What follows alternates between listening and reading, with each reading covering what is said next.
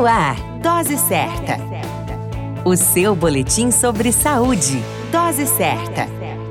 Olá, eu sou Júlio Cazé, médico de família e comunidade, e esse é o Dose Certa, seu boletim diário de notícias sobre saúde.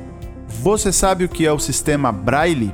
O sistema Braille se tornou oficial no ano de 1852, possibilitando que as pessoas com deficiência visual, seja ela parcial ou total, pudessem ser capazes de ler.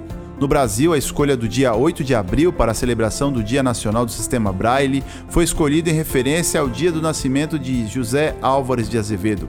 José Álvares de Azevedo foi o primeiro professor cego do Brasil e também atuou para que o sistema Braille fosse também implementado em nosso país.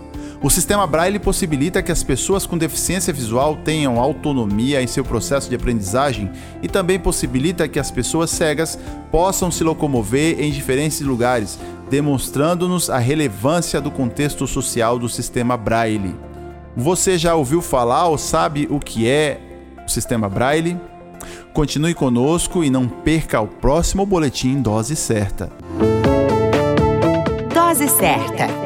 O seu boletim sobre saúde. Dose certa